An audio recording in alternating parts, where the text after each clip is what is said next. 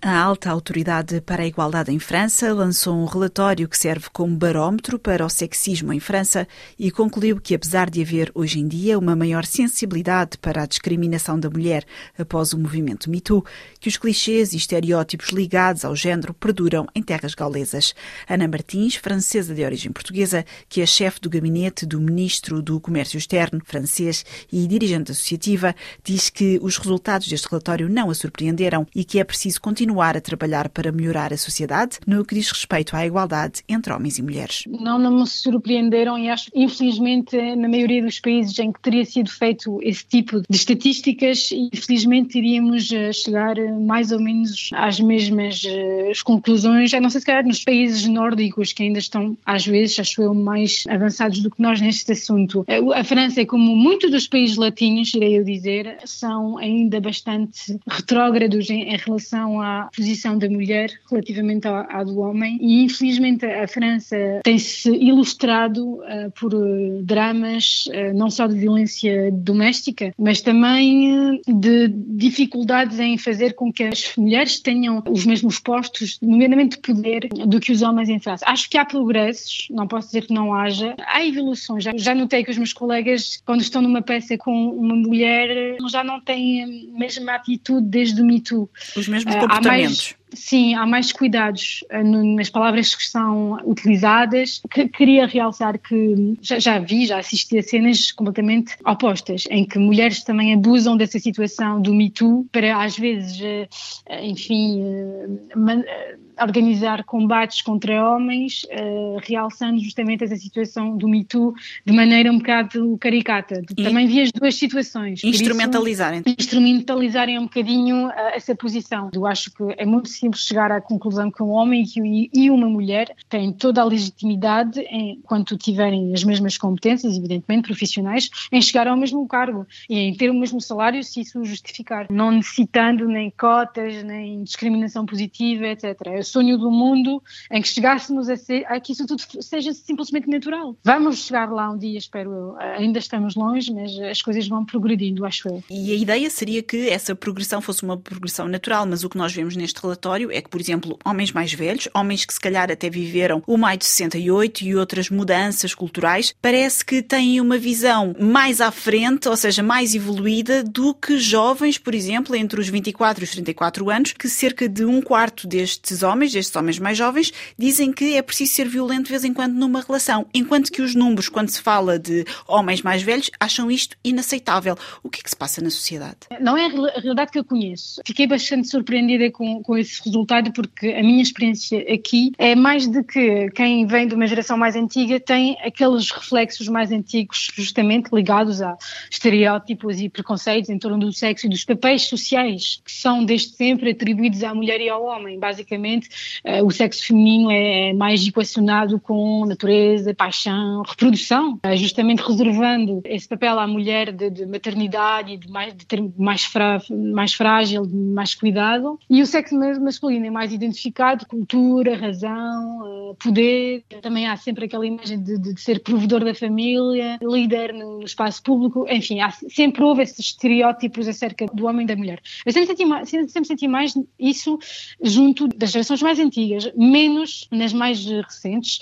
Eu não tenho colegas de todas as idades e sinto que os homens da minha idade já integraram que, que as mulheres eh, têm de ser tratadas ao igual do homem. As estatísticas são estatísticas, é muito complicado, daí o desafio, mudar as mentalidades numa sociedade. Portanto, por essa razão é que muitas das medidas são justamente de começar logo no início, junto da escola, por exemplo, a tentar já desde miúdos sensibilizar as crianças crianças, essa igualdade de género que tem de ser uh, posta em prática e também impor-se sanções muito mais uh, severas para não chegar justamente ao ponto em que um homem tem de ser violento. Isso é um desafio importante, mas é um desafio, provavelmente é um dos mais complicados, porque não é uma coisa que se pode medir completamente. Há estudos, há esse relatório, mas como é que se mede completamente a maneira como uma sociedade evolui? Acho que é um trabalho de fundo que tem a ver também com, todo, com, com as redes sociais, tem a ver com as imagens que nós veiculamos nos filmes, nas séries, nas artes, nas músicas. Há uma coisa que a mim que me magoa muito é a forma como, por exemplo, o rap em França veicula sempre aquela imagem da mulher eh, submissa. É muito violento. Quando ouço mulheres, raparigas da minha idade, a dançar ou a cantar aquelas músicas sem terem só a noção de que estão a veicular algo muito negativo para elas, provavelmente um dia numa cabeça de um rapaz vai acabar por ter repercussões graves e até com, com reações físicas. Eu acho isso muito preocupante. O que vemos também neste relatório é que há uma grande discrepância entre a percepção de ser homem e a percepção de ser mulher, sendo que sobre os mesmos assuntos, às vezes, falando, por exemplo, na questão das relações sexuais não consentidas, enquanto há que há cerca de 37% das mulheres que dizem que tiveram essa experiência, os homens do outro lado, ou seja, exatamente a mesma quantidade de homens, diz que se calhar isso aconteceu em 10% dos casos que teve sexo com uma hum. mulher. Ou seja, há uma, há uma verdadeira diferença e disparidade de como um homem francês e uma mulher francesa têm sobre a, a mesma realidade. A experiência de ser homem e de ser mulher em França ainda é muito diferente. É bastante diferente e às vezes eu sempre, sempre digo isso, até quando troco com, com jovens uh, estudantes ou não, que, que me interrogam sobre a minha percepção, sempre pensei no meu trabalho, no dia a dia, às vezes, antes de tomar uma posição ou uma atitude, tento sempre me pôr na cabeça de um homem. Penso sempre dizer, mas será que um homem teria tido tanta, eh, não sei, eh, hesitação antes de dizer uma coisa ou de exigir alguma coisa, nem que seja em termos salariais. Eu estou sempre a pensar, não há razão para que eu não tenha o mesmo caráter eh, franco, direto, descarado às vezes, do que um homem pode ter. E eu já, já me surpreendi a mim própria a hesitar, a não ter a mesma força, convicção, coragem em, certas, em certas, certos comportamentos, só por pensar que não me iam dar, ou que, pronto, ou que não era a minha posição, ou que, enfim, pôr-me as minhas barreiras a mim própria. Não é consciente. Não é consciente, não é nada consciente. E eu acho que chegou, chegou uma altura que eu agora acho que chega um momento as mulheres têm que parar de ter filtros. Eu acho que é mesmo isso eu acho que agora já não tenho qualquer filtro para o, que é, para o pior e para o melhor. Mas a ideia é termos também a mesma coragem em pedirmos um aumento quando acharmos que é boa altura, a, a exigirmos eh, a respeito quando é necessário e é sempre necessário, ou então a exigir que os patrões, que as pessoas acima de nós, que os responsáveis sejam igualmente exigentes para um homem com uma mulher. O Alto Conselho faz aqui algumas recomendações, algumas delas, por exemplo, deixar de fazer diferença entre brinquedos de rapaz e de rapariga, eh, também a questão da, da pornografia, o maior controle, claro que também mais meios financeiros e humanos. Claro que já falámos de algumas potenciais uh, medidas, mas que outras medidas é que podemos pensar? Tudo o que toca à, à, imagem da mulher nos nossos inconscientes, é, é que eu falei há bocado no rap, mas evidentemente é a pornografia, evidentemente todas as representações da mulher têm que ser uh, repensadas e inclusive para as próximas gerações.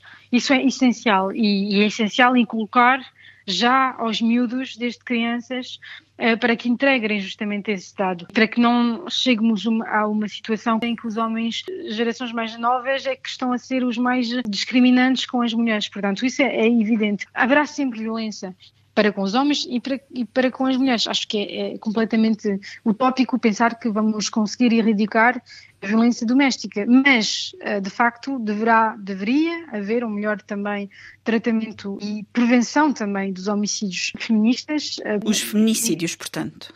Exatamente, porque de facto no, no período recente, recente em França foram muitos os que acabaram por ser muito chocantes para, para nomeadamente apontados pelos mídias e muitas vezes são, são, são situações que poderiam ter sido evitadas se o sistema policial e jurídico tinha mesmo trabalhado corretamente e uh, tinha impedido uh, o que era um risco que acabou por ser uma realidade.